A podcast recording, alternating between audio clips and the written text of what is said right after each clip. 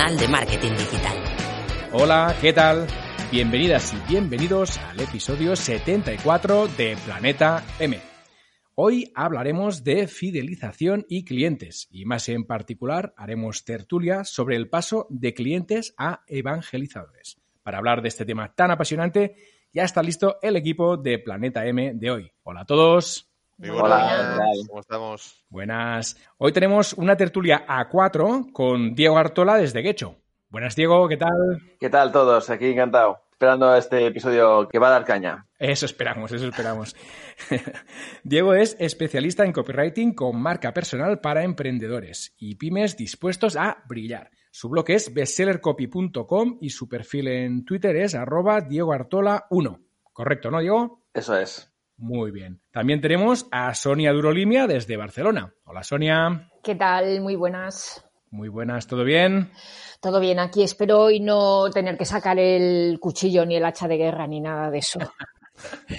Lo dudo mucho, pero bueno. Eh, Sonia es consultora y formadora de marketing digital especializada en social selling y marketing de contenidos. Le gusta firmar con sus dos apellidos. Su web es soniadurolimia.com y su Twitter es arroba durolimia. Correcto, ¿no? Muy bien, perfecto. Aprobado. Genial, gracias. Eh, desde Madrid tenemos también a Fernando Álvarez. Hola Fernando, ¿qué tal? Muy buenas, ¿cómo estamos todos? Muy bien, ¿y tú? Pues parece que no estamos todos. Solo has contestado tú. Pero bien, bien, bien, no pasa nada. Ya, ya empezamos, ya empezamos. Ya empezamos, ya empezamos. Fernando ayuda a los profesionales a obtener mejores resultados en el área de las habilidades profesionales, así como en la gestión empresarial. Su blog es desde latrinchera.com, su podcast es Código Emprendedor y su Twitter es arroba latrinchera. Correcto, ¿no, Fernando? Fantásticamente. Bien. Y finalmente, para acabar con las presentaciones, yo mismo, Paul Rodríguez, desde Vic. Soy consultor de negocios de suscripción y además de Planeta M, codirijo el podcast Tribucasters. Mi página web es paulrodríguez.com y mi perfil en Twitter es arroba paulrodríguezriu. Antes de empezar, recordarte que tenemos patrocinador. Se trata ni más ni menos que de Don Dominio. Sí, y además qué bien, qué suerte que tenemos, porque es el mejor proveedor de hostings y de dominios, y además al mejor precio. Así es, Sonia, porque en Don Dominio no solo se conforman en proporcionarte dominios, hostings, emails y certificados SSL de calidad, sino que además, como decías tú, lo hacen a un precio súper competitivo. Y el servicio técnico, la verdad, está muy bien. Sí, sí, así es. Si tienes un problema, te ayudan enseguida y te solucionan el problema en menos de nada. En Don Dominio tienes todo lo que necesitas para hacer realidad tus proyectos online. Pues nos vemos en Don Dominio. Vamos para allá. Eso es, todos para allá a comprar de todo. Una vez comentado el patrocinio de Don Dominio, eh, decirte que nos puedes escuchar en cualquier plataforma de podcast y que además, muy importante, te puedes suscribir. También recordarte que puedes encontrar toda la información del podcast y las notas extendidas en nuestra web www.planetampodcast.com. Finalmente, comentarte que nos puedes seguir en Twitter. Nuestro perfil es arroba planetam7. Bueno, ahora sí. ¿Vamos al lío? Venga, adelante. Vamos con ello. A ver, si os parece, podemos empezar comentando a qué nos referimos cuando hablamos de evangelizadores y luego entramos en más detalle. Venga, ¿quién se anima primero? Yo no, tengo un poco de conflicto con este episodio. A ver, a ver. Eso promete. Sí, sí, sí. No, no, conmigo, no, no con Paul ni con Diego, no, no, con el episodio. Sí, sí, ya de entrada, sí, a lo grande. Empezamos a averiguar dónde está el origen de todo conflicto. Ya vemos, ya vemos. pues a ver, si queréis yo mismo. Para mí los evangelizadores básicamente son los oyentes de este podcast. ¿Cómo te quedas? Ah, pero con eso yo no tengo conflicto, Fernando. Desarrolla, desarrolla. un poquito más, ¿no? A ver, para mí un evangelizador es aquella persona que cree tanto en algo que intenta convertir a los demás a esa creencia, por supuesto, sin llevarse nada a cambio. Es decir, sin ser pagado para, por hacer esa labor, sino lo hace absolutamente de todo corazón. Ocurre con marcas, ocurre en religiones, lógicamente, como no.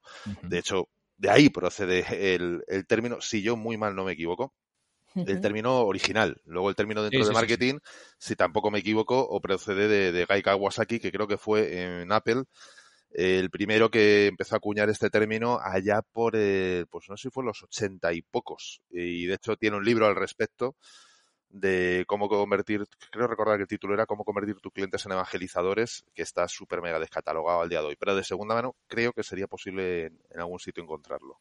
Muy recomendable el libro, por cierto. Es una pasada y al día de hoy súper aplicable, exactamente igual. Evidentemente, en ese libro no habla de redes sociales, eso, que nadie lo espere, está claro. Sí, sí, pero el concepto sigue vigente tras décadas. Y yo siempre parto de una base, cuando hablamos del mundo fans y de todas estas cosas, eh, llevando a los evangelizadores, aún sin mencionar el concepto de evangelización, siempre parto de que lo importante no es tener miles de fans, sino tener 12 fans pero buenos, de los de verdad y corazón, porque mira lo que ocurrió eh, dos mil años antes, con solo doce. Así, sin, sin meterme en detalles. Es decir, y al final es eso, es una cuestión de cuánto de verdad has enamorado, o mejor dicho, cuánto se ha enamorado esa persona de eso que tú estás eh, defendiendo. Y de esa manera puedes convertir a un evangelizador, o sea, puedes hacer que un evangelizador convierta en evangelizadores a otros. Mm. Pues así es. Eh, yo creo que Fernando está dando al final la clave. Es un fan, cuando se habla de fan, está muy manido. Parece un fan, pues cualquiera que te siga así de cualquier manera en Facebook, pues que le ha dado al me gusta y punto. Pero un fan de verdad, un fan que, bueno, pues que ve, la, ve las cosas como tú las ves, que te tiene un poco de referente, em, que eres su, bueno, pues su primera fuente, que está expectante por todo lo que haces y bueno, pues esto es un poco la, la, base de tener una comunidad realmente em, sana y, potente, ¿no? O sea, no tener números y tener, sino sin tener fieles, ¿no? Y, y ya hablando de referencias, eh, que tú, no sé el, autor, pero hay, hay, otro, hay otro libro bastante destacado. Ahora no me acuerdo el autor porque e, esta cita se me acaba de, de recordar ahora mismo, ¿no? Antes de entrar, ¿no? Y entonces eso de que que realmente eh, necesitas mil, mil seguidores verdaderos, ¿no? Que si tienes mil seguidores verdaderos, que probablemente sean menos al final, pues con eso ya puedes hacer grandes campañas, ¿no? Y, y es un poco pues la, base de, del marketing cuando realmente lo que tú haces impacta, ¿no? No es un servicio más, eh, creas una gran experiencia y una experiencia, lo que se dice, una experiencia memorable, ¿no? Pues que se acuerdan de ti, que, que te agradecen, que has tenido pues un gran eh, les proporciona un gran beneficio en todo lo que hace y entonces, bueno, pues mm, te va a acordar de ti y te va, y bueno, para testimonios lo vas a poder usar, eh, te va a recomendar y, y, eso es, bueno, pues eh, es el ideal al que tenemos que aspirar, ¿no? Que no solo dar un servicio, sino generar una experiencia que, que, no se le olvide nunca. Si no me equivoco, Diego, creo que es Ken Kelly, el, el autor del concepto de A Thousand True Fans. Sí copio el, link para dejarlo en las notas del episodio por si alguien lo quiere leer el artículo. Pues lo pondremos en las notas del episodio y así todo el mundo que quiera leerlo lo tendrá fácil. Pues ¿Me explicáis la diferencia entonces con un brand lover? No, es un sinónimo, no, no hay diferencia. Claro, entonces eh, yo tengo un problema con, por eso, por eso tengo mis conflictos con este, con este episodio. Yo tengo un problema con este término y no me gusta nada. Eh, me gusta muchísimo más el de brand lover porque estamos hablando efectivamente de amantes. Para mí la, el término de evangelización tiene una connotación negativa. Eh, y que es, que es más intentar eh, convencer a los demás de que algo es bueno. Eh, por eso me gusta más el de Brand Lover, porque Brand Lover es simplemente hablar de que algo te encanta. Pero cuando intentamos evangelizar a alguien, intentamos llevarle a nuestro terreno, intentamos eh, transmitirle esa, esa, idea de esto es lo mejor y, por eso no me gusta. Eh, por eso no uso el término de evangelización. También me parece que, los de marketing digital muchas veces eh, sacamos temas de madre y no hacía falta, eh, o, uno de los dos no hacía falta, o el de evangelización, o el de marketing de evangelización, o el de brand lover. Mm, uno de los dos no hacía falta. Mm, pero bueno, prefiero quedarme con, con brand lover por lo que os digo. Es para mí esa connotación negativa me, me aleja mucho de la utilización del término evangelizadores. Sí, lo que pasa es que fíjate, aquí es curioso que nos has puesto un examen a los demás cuando tú ya te sabías la respuesta. Bueno, entonces, ¿cuál es la diferencia evangelizador y brand lover? Tú acabas de dar la definición. Uno, simplemente ama la marca y punto, deja al resto que vivan en paz. Y el otro no solo ama la marca, sino además intenta convencer a los demás de que amen la marca como lo ama él. Para mí, realmente esa es la diferencia. Pero viendo más allá, yo no veo negativo eso. Me explico. Es decir, siempre y cuando, evidentemente, lo hagas desde el cariño. Claro, es decir, una cosa es intentar empujar a otros en una dirección. Oye, Jolín, que es que esto es buenísimo, este producto yo lo he probado y es la bomba, o este servicio, o lo que sea. Y otra cosa es, por ley, esto hay que hacerlo así. evidentemente, ahí ya sí. O sea, ahí ya sí que conmigo no. Eso está claro. ¿Qué ocurre? Que eso que has mencionado de que ese, si me permitís, si me permitís, adoctrinamiento de estos por ahí y a partir de tal, es que eso lo tienes en todos los lados. Y tú y yo y todos ya nos hemos impregnado por eso desde el lado familiar, desde el lado cultural, desde el lado religioso, ¿por qué no? O sea, es así. Estamos en un país que tiene una religión concreta. Si hubiéramos nacido en Tíbet, pues tendríamos otra. o si hubiéramos estamos en un país laico, ¿eh? De entrada, pero bueno. Bueno, sí, pero hay una religión. Es la religión dominante, pero el país es Hay una religión dominante, claro, pero a ver, pero si tú estuvieras en la India, pues tendrías otros adoctrinamientos. Seguramente. Y si estuvieras en Japón, pues tendrías otros. O sea, hmm. eso es así por, por naturaleza social, digamos, donde, de donde estamos. Otra cosa es que efectivamente en países como España tenemos la suerte, el privilegio absoluto, que desgraciadamente no tienen tantos otros países, de poder elegir y en un momento de decir, oye, mira, pues me salgo del adoctrinamiento porque yo lo decido pues maravilloso. Y no te pasa nada. Lo mejor de todo es que no te pasa nada. Eso lo hace en otros países y la has liado. Ahora, llevando esto al terreno del marketing, bueno, mm, a mí mm, tampoco me parece mal del todo. Y lo llevo al grupo de amigos. Todos tenemos un grupo de amigos o grupo de, referencia al que le preguntamos, oye, me voy a comprar, yo qué sé, pues un coche y tú de eléctrico, por decir algo. Y tú controlas de coches eléctricos, porque eres el friki de no sé qué.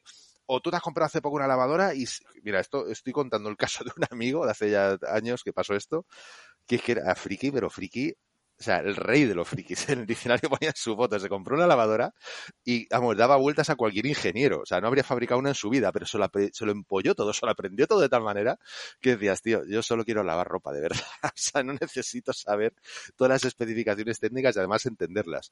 Pero claro, si yo necesito comprarme una lavadora en ese momento, ¿a quién voy a preguntar? ¿El de la tienda? Ni de, ni de casualidad. Pero, pero estás, hablando, estás hablando de, de un minuto hemos durado en este programa, ¿eh, Fernando? sí, que ya la cosa venía es la introducción que ha hecho Paul nada más. eh, estás hablando de, de, contextos culturales, educacionales, personales, perfecto, evidentemente, pero, hablo del día a día. Sí, pero a nivel profesional, eh, Fernando, tenemos que tener cuidado con eso. Y además, mira, hay una, hay una tendencia que tenemos cuando escribimos en blogs y, demás, al poner de, si quieres tal, tienes que hacer no sé qué. Y, yo soy la primera que escribo así y eh, siempre que me doy cuenta intento cambiar ese verbo, porque no podemos decir un tienes que cuando estamos hablando en entornos profesionales. Tenemos que decir, tenemos que hacer el esfuerzo, decir, te sugiero que hagas tal o yo te aconsejo que hagas tal, pero no podemos imponer. Eh, y ese es el, ese es el matiz con el que no comulgo. Y, Sonia, estamos a, y yo creo que, em, perdona, ¿eh? eh es, lo que, es, lo que, tiene la persuasión. La persuasión no, no te fuerza. Entonces, creo que em, eh, todo esto se reduciríamos, yo creo que la, el común denominador es fan, fan verdadero, o llámala X. Evangelización, ¿qué es? Pues sería, eh, digamos, pues el, grado máximo, pero bueno, en realidad es como vamos a, llevarlo al terreno. ¿Quién no conoce a un eh, fan lover de, Apple? Eh, pues la verdad es que se convierten, perdona Fernando, no te sientas aludido. No pasa nada. Pero que pueden llegar a ser bastante plastas, ¿no? En, el sentido de que son muy entusiastas, ¿no? Entonces, Diego, cuidado, cuidado, Diego, cuidado con lo que dices, que ya te has pasado al lado oscuro de Apple. O sea, cuidado. Todavía, estoy Todo lo que digas será utilizado en tu contra en cuestión de seis meses y si no, al tiempo. porque pocos de los que van a Apple luego no se convierten en eso que estás describiendo. O sea, que cuidado. Eh, eres, eres, ahora estás estás eh, reflejando pues esa figura del evangelizador. O sea, tú eres un convencido de Apple hasta la muerte, vamos. Supongo que si hay un incendio en tu casa te llevarías el Apple primero y luego verías algo más, ¿no? Pero, por supuesto, por supuesto. Primero la fruta, primero la fruta que es muy sano. Y a ti nadie, te ha obligado, ¿no? ¿no? ha llamado el team este, ya no sé cómo se llama, para decir, oye, Fernando, eh, mira, eh, como no nos digas que somos fantásticos, vamos a ir ahí en plan, en plan batones y te vamos a dar una paliza. O, o te vamos a pagar, eh, yo qué sé, mil euros cada vez que digas que Apple es una maravilla y que sin Apple no podrías estar. Entonces, Oye, eh, eso, eso no lo han hecho, es verdad, Diego, pero también déjalo claro. Si en un momento a alguien de Apple se le ocurre, mis puertas están abiertas, ¿eh? Mil euros me parece una cantidad más que razonable.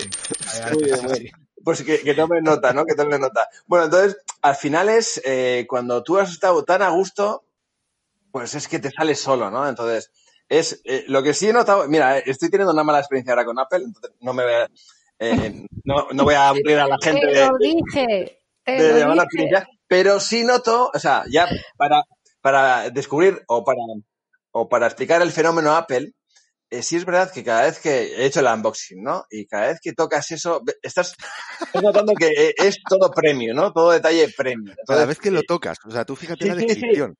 Los sentidos, el boxing, el material, los, los, botoncitos, o sea, dices, es, entonces es cuidar todo al mínimo detalle porque al final dices, normalmente muchas veces, es verdad que se dice muchas veces lo de eh, mejor hecho que perfecto, todas estas cosas, Hmm. y, que, y, que, y que realmente tiene una lógica, ¿no? O sea, no puedes...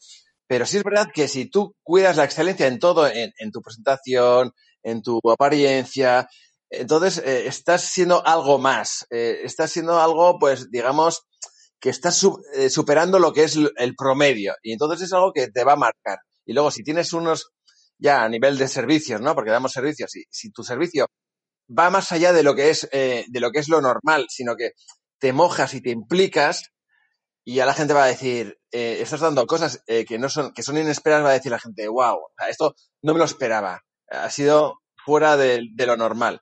Y así es cuando sí estás convirtiendo en alguien eh, casi un admirador, ¿no? De tu trabajo o, de, o del servicio que has dado. Entonces, eso es un poco lo que podríamos, lo que podría decir de lo que es el, el evangelador y, lo que es la aspiración que, que deberíamos tener todos para, para tener ese, no sé, eh, ser algo más, ¿no? Ser algo más que un mero proveedor.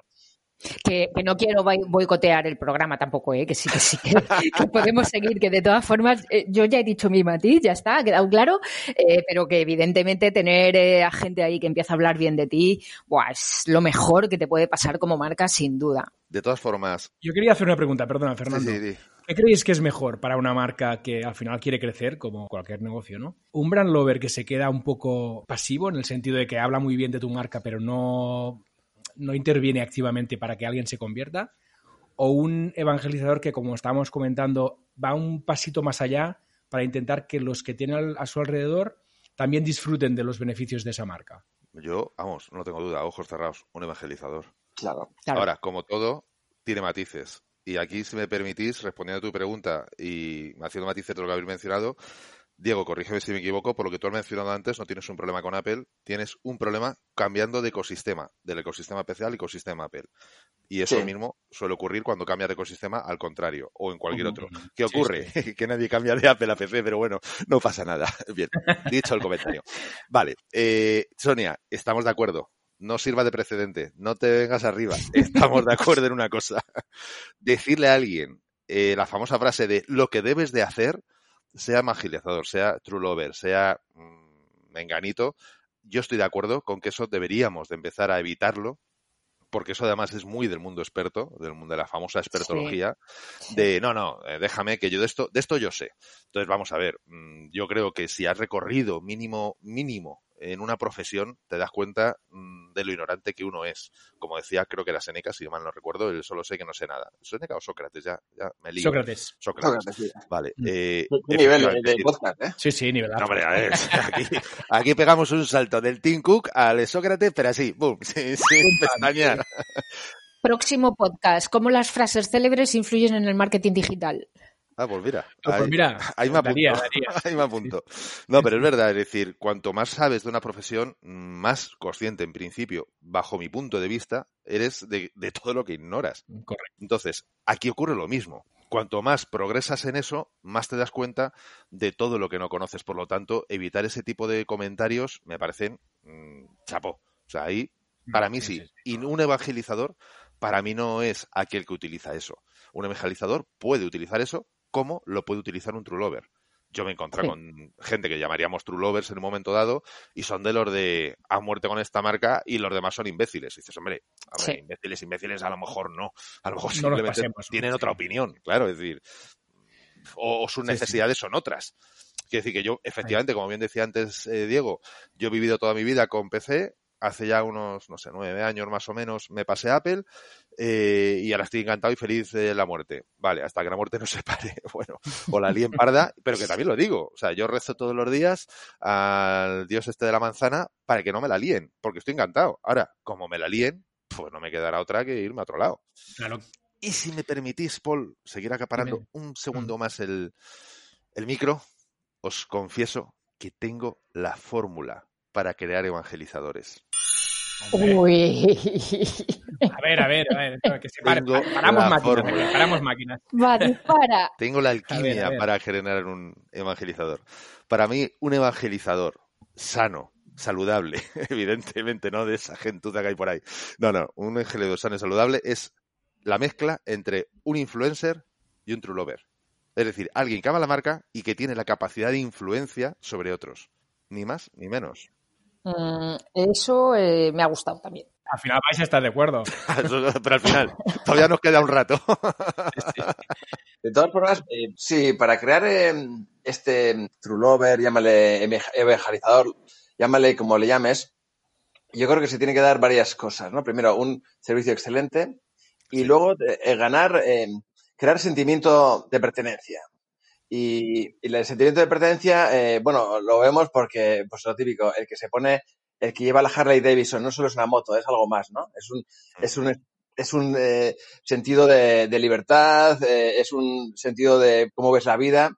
Entonces, digamos que, eh, que ahí es donde, que aparte de ser muy buenos, que es- lo hemos tocado ya y yo creo que es demasiado obvi- obvio, pues eh, ofrecer, bueno, pues una filosofía, eh, un, modo de ver las cosas, o sea, tener un, tener un fondo, un fondo de mensaje, eh, no solo ser una cosa, ¿no? Sino ser una, un movimiento, una corriente, eh, bueno, pues mm, tener una personalidad y que podamos llegar, que se puedan identificar con nosotros. Entonces, eh, por eso hay que trabajar mucho la marca en el sentido de la personalidad también y no solo, yo qué sé, soy copy o soy lo que sea, eh, hago mi trabajo y me piro, ¿no? Y, y- soy como aséptico, ¿no? Hago frío rápido y ya está, ¿no? O sea, eh, es, es manejar un poquito todo lo que son las relaciones, ¿no? Todos los contactos con el cliente y que sea algo, algo, bueno, pues algo, algo especial, ¿no? Es una relación también, ¿no? Estoy, estoy con Diego, ¿eh? me gusta mucho ese matiz. Eh, Sí, sí, para mí hay, sí, eh, sumando detallitos más a, a lo que estáis comentando últimamente, que, que creo que va por aquí absolutamente el tema. Mm, al final la marca, eh, y me da igual que sea una marca personal que una marca eh, comercial, empresarial. Yo que vengo un poco de, de la empresa, siempre, del mundo de la empresa, siempre he pensado que, que un equipo, al hilo de, lo que decía Diego, un equipo eh, al final es como su líder. O sea, si, si y en este caso el líder, eh, estábamos hablando de entorno laboral, un departamento con un jefe de departamento, pero aquí estamos hablando de una marca, ¿no? Que sería la líder la lideresa, perdón. Eh, si tenemos esa marca que es la que está liderando a una comunidad, mm, si esa marca eh, demuestra honestidad, eh, demuestra una buena atención al cliente, un, eh, yo tengo que volver a hablar de emociones, lo siento, porque creo que están en la base de todas las relaciones, lo, apuntaba Diego ya también. Mm, Si, si, somos capaces de crear esa, ese cariño, ¿no? Al final, o sea, tenemos que tener cariño por, la, por nuestros seguidores, por nuestros clientes, pues al final, si demostramos todo eso, esos buenos eh, brand lovers serán un poco el reflejo de lo que nosotros somos como marca. y tenemos que demostrarlo, evidentemente. O sea, no sirve que el brand lover se vaya por ahí diciendo, apúntate al curso de no sé quién porque es que es genial. Evidentemente, tiene que, ese, no sé quién tiene que demostrar mm, en el día a día, en su forma de comunicar. En, eh, me encanta que hables del carácter de la marca porque efectivamente está ahí. Mm, tiene que demostrar en su día a día y en su forma de hablar, eh, de comunicar, mm, que tiene efectivamente esos valores y ese know-how que, sus brand lovers están, están predicando.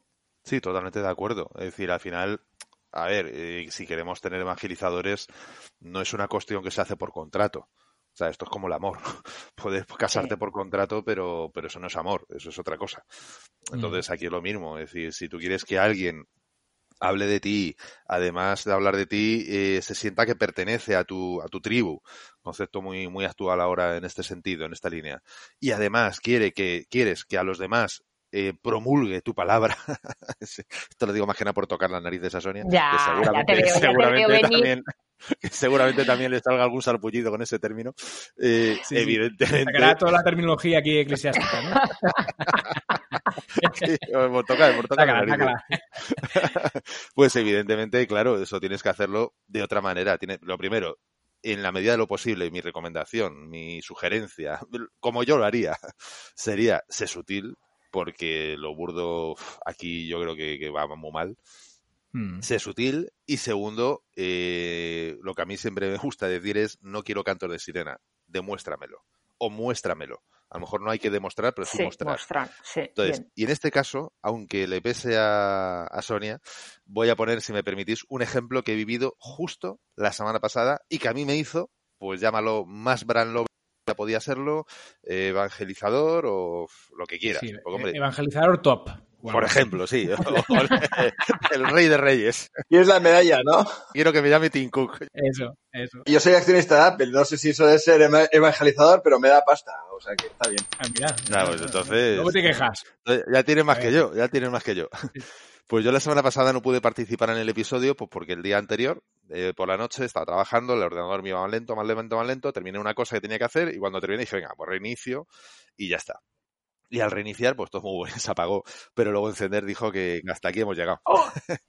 al día siguiente hablé con un agente y me estuvo ayudando para ver diferentes opciones, yendo paso a paso, siguiéndolas tal, hasta que ya pues no quedó otra de, mira, tío, eh, formatea, tienes vaca, ¿verdad? Sí, pues formatea, oh. vuelve a meter el sistema operativo y tal. Incluso intentamos meter el sistema operativo que yo tenía, que era dos versiones anteriores al último, y tampoco, pues nada, fuera. Mete el último desde internet directamente y recupera luego del backup tanto datos como en este caso aplicaciones. Pues vale. Hasta ahí dices, bueno, pues ¿Y qué tiene de especial? Su soporte, más o menos, ¿no?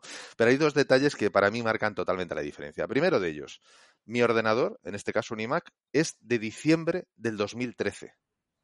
O sea, lo que es la garantía es más viejo que las tablas de Moisés. O sea, entiéndeme. O sea, es ya, o sea, expiró hace miles de años. Y el tío estuvo ahí una hora conmigo.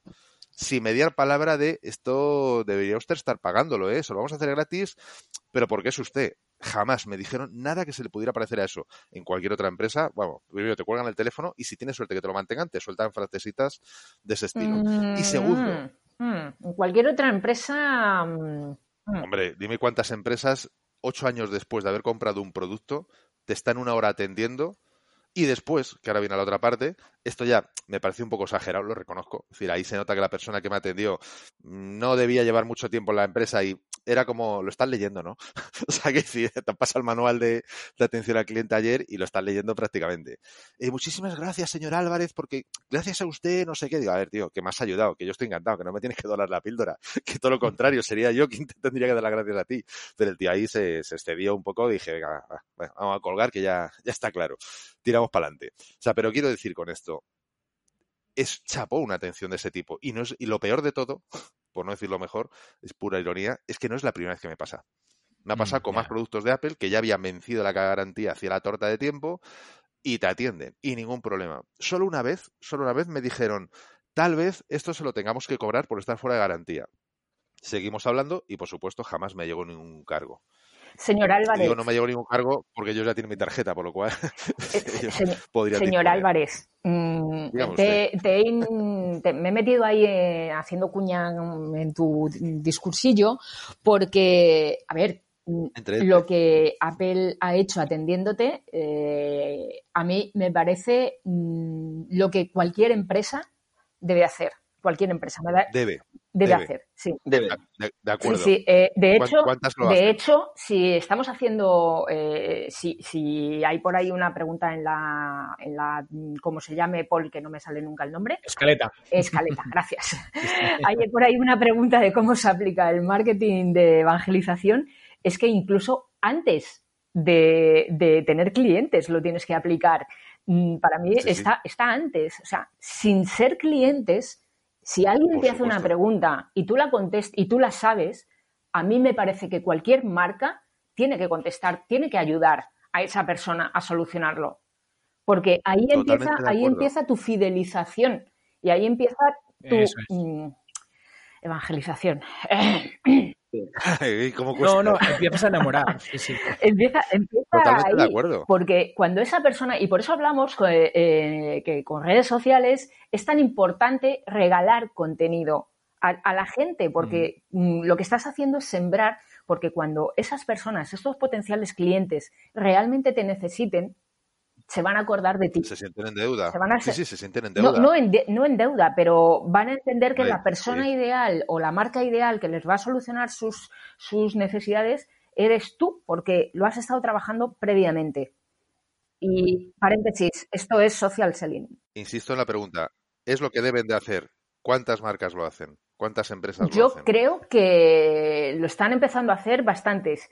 Telcos, ninguna, ¿no? De- por, por llegar a acuerdos. Telcos, Uf, ninguna. no ¿no? lo sé, porque tampoco es una, un sector que a mí me, que a mí me motive. Bancos tampoco. No sé. No. Supermercados, supermercados a lo mejor alguno. Déjame que te busque algún ejemplo. Para el próximo episodio te traigo algún Vale. ejemplo. Te pongo, te pongo yo un ejemplo. Amazon. Lo hace hasta cierto punto. Amazon regular. Yo tuve un problema con un Kindle y como era antiguo me dijeron que, puf, no te lo vas a creer. Pero mira, entre decirte que no tengo ni idea de la solución y decirte que ya es antiguo, te voy a decir que es antiguo. Pero mira, Y eso es lo que ocurrió y ahí me lo comí. Seguramente, eh, si tiramos a empresas a multinacionales, seguramente es, es más difícil encontrar una, una- un ejemplo de Sí. este tipo. Pero a nivel de pymes, mm, A nivel de pymes sí. yo creo que, pymes, que sí. la gente lo empieza a ver. Y si, y si entramos en LinkedIn, eh, yo creo que lo, lo podéis estar viendo en las publicaciones que se Pero es más, Sonia, meto un matiz. A nivel de pymes, donde el dueño está al pie del cañón. Ahí aún todavía más. De hecho, hay un refrán de las citas célebres, podemos sacar, salir a saltar los refranes. Hay un refrán español, creo que es español, que dice: eh, La hacienda es para el que la atienda y el que no, que la venda. Es decir, el dueño Sí, sí. tiene que estar ahí al pie del cañón, porque nadie va a vender el caballo como lo vende el dueño del caballo. Es así. Esto es. A ver, yo, yo, eh, al hilo de todo esto, al final es un poco, um, es la relación. Entonces, esto, em, lo que la gente no es tan consciente es, la gente piensa, he vendido, eh, termino y voy a otro cliente. Lo- la verdad es que es un, es una idea, eh, es una visión muy, muy corta, ¿no? Eh, porque realmente es mucho más fácil mantener tu cliente que ganar clientes. Entonces, eh, Sin duda. si has hecho un buen cliente, manténlo porque mm, tienes un tesoro. Entonces, esto empieza desde el principio hasta el final y esto es un ciclo. Entonces, empieza cuando le conoces. Pues eso, mm, tiene una buena experiencia contigo, le has ayudado o ha visto que, que sabes. En el trato eres, pues bueno, pues superas lo que es lo normal en, en cuanto a, a conocimiento y en cuanto a, a relación.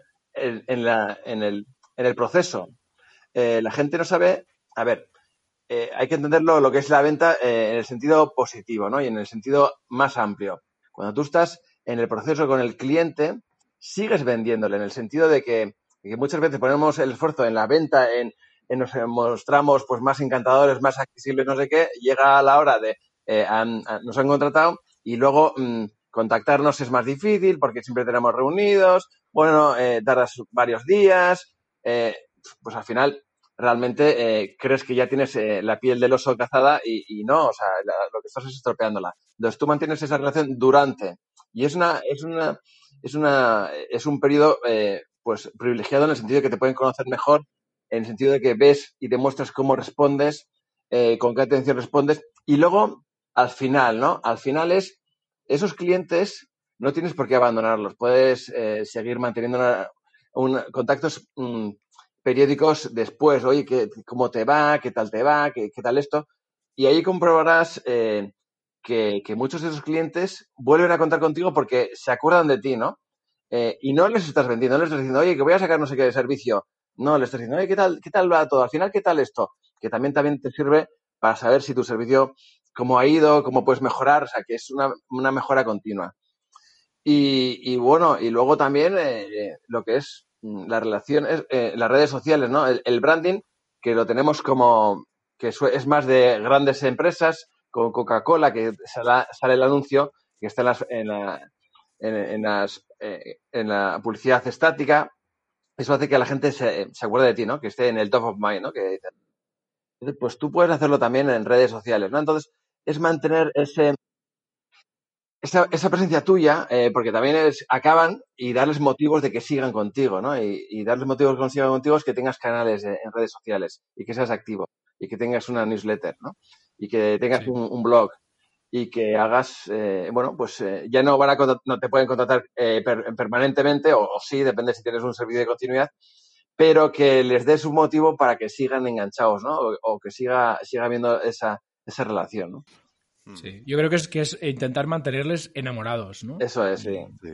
Como toda relación hay que cuidarla día a día, efectivamente. Eso es. No es cosa de un día quedó de maravilla y dale, hasta luego, Lucas. Bueno, en realidad es un, es un embudo de, de ventas, esto también, o, o, o, flywheel, ¿no? Que dicen ahora los de HubSpot. ¿Eso qué es? Eso no lo había oído yo nunca. ¿Fly qué? Yo tampoco. Pues, pues HubSpot lleva, ya, me parece que lo dijo, empezó a decir el año pasado ya. In, eh, Inbound Cycle también podéis, eh, por alusión, Inbound Cycle, eh, también podéis leer algún post que tiene. Mmm, creen que. ¿Pero cómo que se dice? Fly, fly, fly wheel. Fly wheel. Sí. O sea, wheel de, rueda, de rueda, rueda sí, o sea, y fly de volar. Rueda volante. Sí. Bueno, lo que ellos plantean es que esto es un ciclo, ¿no? Mm, que cuando acabas de. te conoce, pensemos en el típico embudo, ¿no? De ventas en la parte alta, pues el, el cliente te conoce, uh -huh. vas bajando, vas bajando, conviertes, fidelizas y la rueda vuelve a empezar. Uh -huh. O sea, no acaba el proceso de marketing ni el proceso de ventas cuando ya tienes fidelizado el cliente, sino que eh, sigues, eh, continúas trabajando a ese, a ese cliente, ¿no? Que es un poco lo que proponía Diego. A eso ahora, eh, por eso han decidido que, que ya no existe el, el, embudo de ventas y lo han cambiado por un gráfico que es un círculo eh, y lo llaman flywheel. Interesante. Y, vale, paréntesis hecho. Pues sí, no, quería decir eso, que al final estamos hablando de, de, de, un embudo más, ¿no? O de un flywheel más. Efectivamente, esto es un día a día, efectivamente, eh, esto empieza antes de que sea cliente y, y cuando realmente ya lo conviertes, eh, bueno, pues tienes otras estrategias para, para fidelizar y, y, llevarlo hasta ahí, hasta esa posición de brand lover. Os quería preguntar ahora si, si, el tema de conseguir que clientes se conviertan en evangelizadores es solo una cuestión de hacer las cosas bien o podemos incentivar de algún modo que esto se produzca. Hombre, está la afiliación, ¿no? Que también es, es como activarles, ¿no? Uf, a mí la afiliación no me parece evangelización, porque en la, en la afiliación ya tienes un, un, ya estás esperando algo a cambio. Claro. Sí, para mí, para mí es muy distinto. Para mí también es muy distinto, sí. Hombre, es distinto, pero tiene una relación. Quiero decirte, eh, por ejemplo. Para mí, Diego, fidelización es ventas. Sí. Es ventas a comisión. Bueno. Sí, exacto. Pero, pero ¿qué tiene de malo? No, no sé cómo No, no, no, no, nada, nada, no, nada. No, no, no, no tiene de malo, lo, lo, que no es evangelización. O sea, que Claro. Bueno, ¿qué, a ver. ¿qué tiene eh, el alto de malo contra el bajo? Nada. Uno es alto y el otro bajo. Ya está. Es que eh, yo, yo creo que la, la evangelización como tal es, es, es, un, es algo, pues bueno, es un beneficio muy fuerte, pero es algo de, de alguna forma que no controlas, ¿no? O sea, controlas hasta cierto punto, pero no puedes llegar a decir, voy a ponerme un objetivo de voy a conseguir tantas ventas y tantos ingresos a través de la evangelización, porque es un poco intangible, ¿no? O sea, eh, pues no sé, yo no sé si ahora mismo, ahora mismo, por ejemplo, cuántos están recomendándome. Eso puede ser por, por fases, a veces más, a veces menos, a veces de repente hay una necesidad y entonces pregunta más por un tema eh, o sale, imagínate que te dedicas a seguridad y de repente hay un... Se cae no sé qué web, eh, yo qué sé, se cae em, no sé, se cae WhatsApp y se cae Facebook y se cae YouTube a la vez y entonces todo el mundo está hablando de ah, tal, la seguridad tal y de repente, pues, de repente, pues, eh, tu tema eh, que se pone más caliente y, se habla más, ¿no? Entonces te mm. recomiendan más, ¿no? Y hay veces que, pues, que no está tan candente y entonces, entonces, en ese punto de vista, no controlas tanto, ¿no? Y quizás siempre se dice que el marketing es em, provocar tú, provocar tú los, mm, eh, por los resultados. Entonces, yo creo que, la, que algunas estrategias de afiliación son buenas para, eh, para sacarle rendimiento o rentabilizar esa evangelización, porque aunque eh, tú creas que lo hacen por interés, la gente dice, o sea, yo no te voy a, yo no te voy a, a, recomendar algo que me va a perjudicar a mí, en el sentido de que, ah, mira, te doy una comisión, pero resulta que es un desastre. Entonces, a continuación voy, voy donde te digo, oye, cabrón, que me ha recomendado esto, me ha recomendado este hotel y ha sido un desastre. E, es que mis vacaciones se han ido al garete, pero no, pero ¿cómo puede ser así, no? Entonces, tiene que ser algo que, que tú digas, yo, es que me ha gustado mucho y, oye, pues, eh, que me vas a, que me vas a dar además una, una, una comisión, pues, joder, encantado. Yo, yo encantado porque es que lo haría gratis, ¿no? Pero ya que me dices que hay esto, pues me voy a poner un poco las pilas y lo voy a hacer porque, bueno, pues porque me va, porque me va a dar algo, ¿no? Yo en el sentido lo veo, pues, lo veo, digamos, práctico, práctico y útil. A ver, yo yo ahí en ese caso, yo lo veo de la siguiente manera. Yo no lo vería como afiliación, porque afiliación para mí es que tú ya de forma personal has tomado una acción de decir, oye, quiero llevarme una comisión. Es decir, ya llega una... O sea, digamos en afiliación para mí el acuerdo es previo y después el resultado.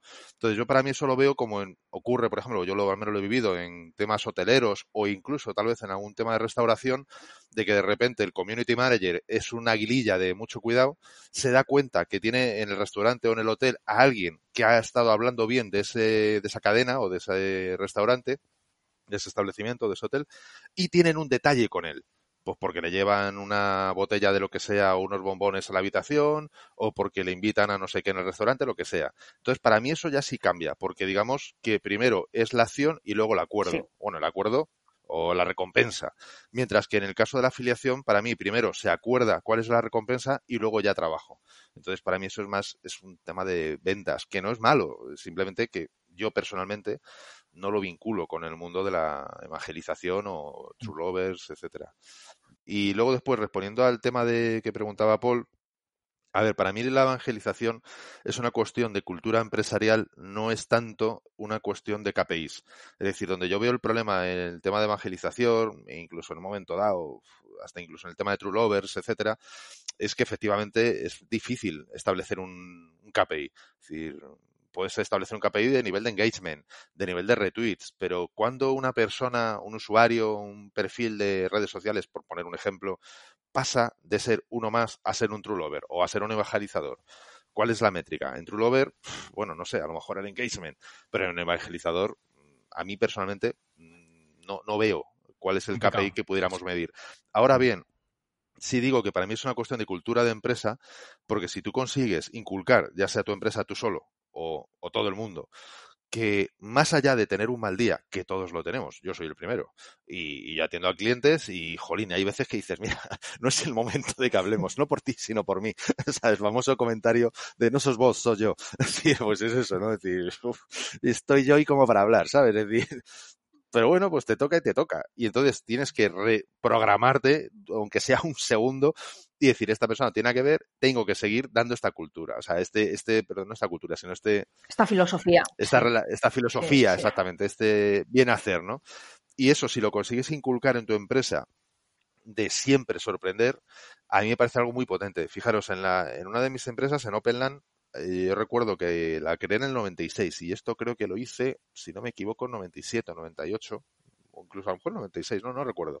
Tiranosaurus Rex estaba en la Tierra por aquel entonces, seguro. Bueno, todavía no habían nacido, todavía no estaban, todavía no. Eh, vinieron después, vinieron después, esto es antes. Como decía dice, coño, tú, tú, no has estudiado historia, tú la has vivido. sí, eso es. Pues efectivamente, en aquella época, y lo tengo que tener por ahí. O sea, de hecho, porque el cable de, de los auriculares no me va a llegar.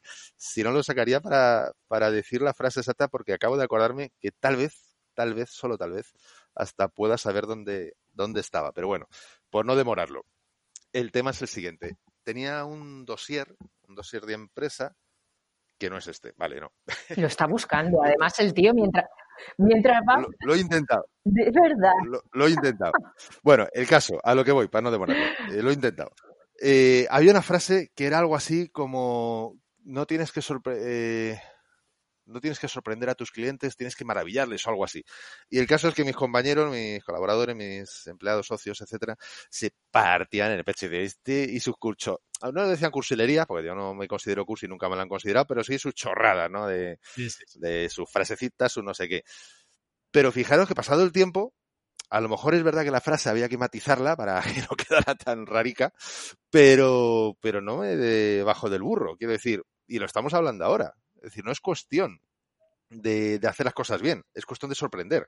Y ahí me lleva a otro punto que quería antes comentar, y es que cuando hemos estado hablando, cuando antes Sonia ha dicho, no, pero es que esto lo hace más empresas y demás, tal, ok, no nos olvidemos de una cosa. Para bien o para mal, el ser humano funciona por comparación y funciona por umbrales. Entonces, si de repente, imaginaros, 1 de marzo del 2020, el mundo se ha transformado, llegan los extraterrestres y a partir de ese instante todas las empresas dan unos productos y unos servicios y una atención al cliente espectacular. Consideraríamos que eso es lo normal y ya no nos eso ya no nos convertiría en true lovers. Necesitaríamos un paso más. Entonces, la cuestión no es lo bien que tú lo hagas, la cuestión también es cuánto te separas en ese hacerlo bien de lo que lo hace tu competencia o otras empresas, mm, bueno, más o menos relacionadas. Es decir, al final es una cuestión de contraste. Cuando la persona se da cuenta de que tú brillas de un color diferente, que brillas de otra manera. Para mí ahí está la clave. Si tú consigues inculcar eso, volvemos al tema de antes, en tu cultura empresarial, de una forma no medible, pero tú vas a conseguir lovers, tú vas a conseguir evangelizadores. Puede que lo hagas sin querer, puede que lo hagas con estrategia, porque lo hagas con ese objetivo, puede que no lo puedas medir, pero, pero vamos, para mí ese es el camino. Ahora, es un camino que tiene su coste. Quiere decir que aquí todavía no hemos hablado de dinero, pero esto cuesta, ¿eh? Esto cuesta, cuesta apretarse el bolsillo y, porque, claro, mm. estar una hora con alguien que ya no te está proporcionando un beneficio, eso hay que pagarlo. En una multinacional multimillo billonaria, pues bueno, pues a lo mejor es una sí, cuestión de Sí, sí que, sí que hay beneficios. Eh, quizá no en ti directamente, pero, pero sí indirectos, joder. Eh, tú los acabas de comentar tu experiencia, ¿no? Yo estoy de acuerdo, estoy, estoy muy de acuerdo contigo en que en que efectivamente el, eh, Sonia, solo un matiz. Me refería a que no hay beneficio directo, que, muchas veces si no hay transacción inmediata directa es como que no la hay. No, llevas toda la razón, claro que lo hay. De hecho, de eso hablamos. Eh, eh, que estoy muy de acuerdo contigo en lo que comentas, ¿no? que, es un tema cultural empresarial absolutamente de filosofía de empresa, de carácter de empresa, de identidad de marca, mm, absolutamente de todo. de hecho, por eso decía yo antes, ¿no? Si yo cuando tenía ese pasado offline, yo lo que decía es que eso, que el equipo es un reflejo de su líder, ¿no? Del dueño de la compañía en este caso, de quien implementa la misión, visión, valores que me parecen tan importante que toda la marca tenga que tener detrás, incluidos los, las marcas personales. ¿eh? Y, escuchando lo que ibas comentando, pues eh, me has llevado a hacer un pensamiento. Claro, hay que inculcarlo dentro de la empresa y el primero en demostrarlo tiene que ser desde arriba si eh, estamos pensando en una organización jerárquica. Fíjate lo importante fijaos lo importante que puede ser para, todo esto cuidar al empleado. Es que estamos hablando de, que quizá el marketing de evangelización está empezando de puertas para adentro, ya no cuando, como comentábamos antes, ¿no? De cuando antes de que sea tu cliente, no, no, antes de sacar el producto a la calle o el servicio a la calle, quizá ahí ya lo estás haciendo, porque qué mejor evangelizador que, que tus propios empleados, ¿no? Sí, totalmente. Y eso es lo que, peor se trata, ¿no? Y entonces en vez de evangelizadores tienes eh, o troles incluso a veces. Por cierto, tengo el dossier, lo he encontrado. Aquí tengo la frase. eres la leche. el polvo, ¿no? Ahí, a ver, No, no, pero es que está en papel, claro. En aquella época, ¿qué quieres que te diga? En papel con su canutillo y tal. Y efectivamente la frase, la verdad que sí. Eh, hoy no lo diría de esta manera, pero, pero bueno, la leo. Dice, nuestro propósito es dar al cliente más de lo que espera. No satisfacerles, sino deleitarles. Ah, no, está mal, no está mal, no está mal. no está mal. yo, el deleitarles a lo mejor sí lo modificaría pues esa palabra. Es la palabra que me gusta, deleitar. De repente me he imaginado con una copita de vino y Pero esto Una es una música empresa de servicios, ¿eh? sí. No, no Sí, sí. Pero sí, esa, aquí lo tengo. O sea, que si quieres, pues mira, te mando una foto y lo metes en las notas. Ah, pues sí, sí, sí, sí, mándamela, mándamela. Porque, Sí, sí, sí. joder, madre mía, ¿qué años tiene esto? Muy interesante. Ah, Fíjate, aquí se hablaba de teleformación. O sea, o sea, el concepto e-learning no existía. Ya te dije yo que, digo yo, Paul, eh, que esto era antes de los dinosaurios. Sí, sí, sí, sí, sí, Esto totalmente. era de antes, madre mía. De todas formas, eh, el tema de, la ev- evangelización, que estamos dando todas las claves, ¿no? De que, bueno, pues esta enamorar y este trato ahí, pues tan bueno y tan personal. Eh, si te fijas, yo creo que hay empresas, Coca-Cola, Apple, eh, Harley Davidson, si te fijas, eh, luego, en muchos casos, como consumidor no tienes tanta relación, ¿no? Porque digamos que cuando escalas y cuando ya tu empresa siempre se ha dicho, ¿no? Que cuando empiezas y con los primeros clientes, aunque no tengas tanto conocimiento, pero te vuelcas más porque casi es como, hasta te hace ilusión, ¿no? Y llega un momento que, que tienes demasiados clientes y es como que viene un cliente y es como, joder, otro cliente, est- estoy saturado, no, no de abasto, ¿no? Entonces, llega un momento donde es, es difícil mantener esa, es más difícil mantener esa relación tan, eh, pues tan personal y, y- y tan de detalles y tan de mimo, ¿no?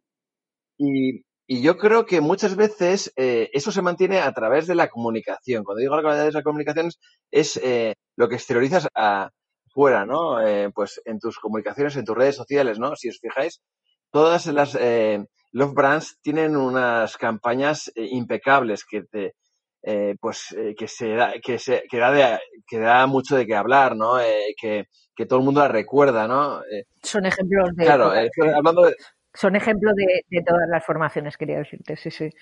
Sí, hablando de, las de yo qué sé, de, de, de Levis, por ejemplo, pues te acordarás de, sus anuncios o de Coca-Cola. Entonces, pero luego a lo mejor Coca-Cola, como en el día a día, pues no lo sé, porque yo no trabajo en la hostelería. A lo mejor en el día a día, pues resulta que, yo qué sé, que, que cervezas eh, Mau eh, le da mil vueltas, ¿no? A la hora de. Pero, pero claro, por- pero tienes que mantener ese, no sé, o, o lo más rápido y más, o sea, lo más rápido, lo más cercano y que está más en tu mano es eh, la relación con el cliente. Y luego ya, pues si no puedes mantener eso, pues por lo menos eh, que tu que tus comunicaciones exteriores sean, digamos, de primera, de primer nivel, que sean excelentes.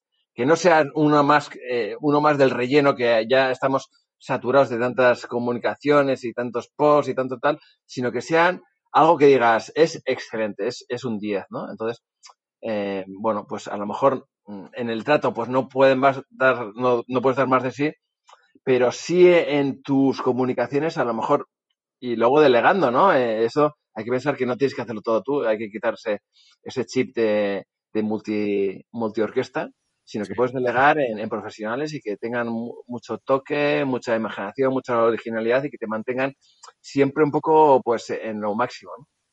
Ujú. Muy interesante. Eh, chicos, se nos acaba el tiempo. Eh, No fastidies. tenemos ya casi, casi una hora. No sé si hay algún tema que queráis comentar o destacar eh, que no haya salido quizá o, o que queráis subrayar. Yo en principio no se me ocurre Sí, mucho le hemos, dado, le hemos dado un buen repaso, Ha sí. salido todo ya, ¿eh? Bien, bien, bien, bien. Vale, pues nada, pues si os parece, lo que podemos hacer es acabar el episodio haciendo un poco de spam de valor de vuestros proyectos propios. Si queréis lanzar un CTA al aire, ahora es el momento idóneo. Venga, ¿quién se lanza? Diego, Sonia. Pues eh, yo no lo tengo, estoy cocinándolo. Eh, pero se, se va a llamar, es un programa que se va a llamar Tu Web, tu web Vendedora Ya.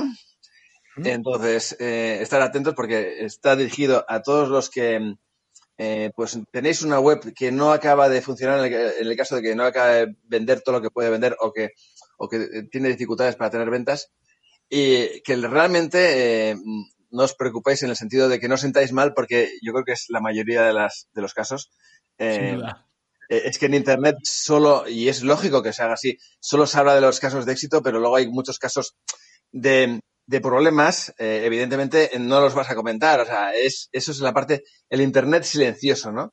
Y, ocurre que, bueno, pues eh, que no se hacen las cosas. Que Internet es, vender es, complicado porque no es como vender en el negocio offline de toda la vida, que le conoces a la persona, que hay un contacto, bueno, que hay esta relación y es siempre más complicado. Entonces, eh, siempre vamos a quedarnos con la parte positiva del, del marketing online, de que puedes llegar a, a mucha gente potencial en todos los lugares, no tienes eh, límite de horarios, puedes estar vendiendo un 31 de diciembre, pues sí, se puede vender, en el sentido de que puedes, tienes ahí tu página y tu botón, puede alguien estar comprando en ese momento, pero luego el convertir esas, esas visitas es mucho más complicado. Entonces, esto va a ser eh, mis páginas, eh, mi, mi modelo de página explicado, o sea, es el mismo, las mismas estructuras de páginas que uso con mis clientes. Y entonces, ahí vais a tener todas las páginas que necesitáis para, y, y cómo lo hago, la explicación, el proceso, bueno, todo. Es como, como si me contratases, pero sin, pero, pero bueno, pero un infoproducto. Muy bien. Siguiente. Sonia.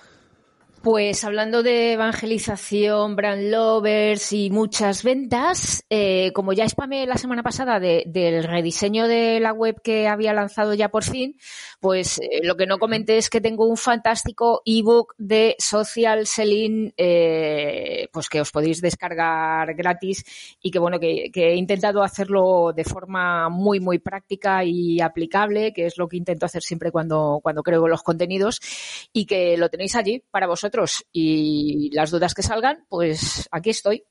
Muy bien. Pues nada, yo por mi lado, desde la trinchera.com, igualmente siguiendo el hilo de Sonia, tengo un ebook que podéis descargar si todavía no lo habéis hecho, que ya, ya estáis tardando, con más definiciones para poder, bueno, pues mejorar vuestros resultados en general y luego después eh, ser más productivos en vuestro día a día en particular. Yo lo tengo. Especialmente. ¿Tú sí. lo tienes? ¿Y qué tal? Mira, no, lo he, testimonio. No, no, lo he abierto, pero yo no lo lo tengo. He hecho, no lo he abierto. El título está muy bien. Pero no lo digas, no lo digas. El título está muy bien y ahora ya no me lo quita nadie porque lo tengo yo. Pero a ver si un día lo abro. Bueno, pues en el propio documento lo digo y siempre insisto de tenerlo no es suficiente. Hay que ponerlo en acción. Vale. Porque si no, no se generan los cambios. Por lo tanto, Sonia, te invito a que lo abras, que lo pongas en acción y que si no te importa, el próximo episodio que grabemos juntos nos cuentes el resultado, si ha mejorado o no. Es que además es tan fácil, son, son 100 acciones, cada día lees una, o sea, no hace falta leerlo del tirón, cada día lees una y en tres meses lo tienes. Y hay algunas que no llegan ni al párrafo, Pues o sea, que, fíjate, sí, que se lee una al día, en 10 una al día, ese es el argumento de venta. Lee una al Más día. fácil imposible. Muy bien, Una al día, muy bueno, me lo quedo. vale. Gracias. Listos. bueno, pues uh, ha sido muy interesante, así que un abrazo fuerte a todos y gracias.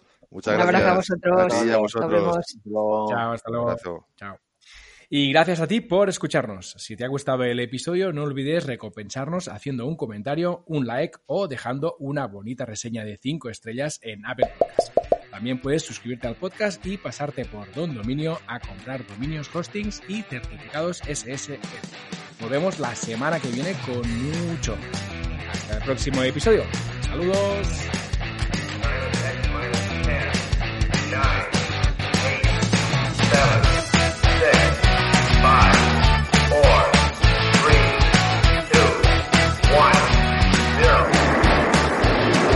Esto es Planeta M, la tertulia semanal de marketing digital.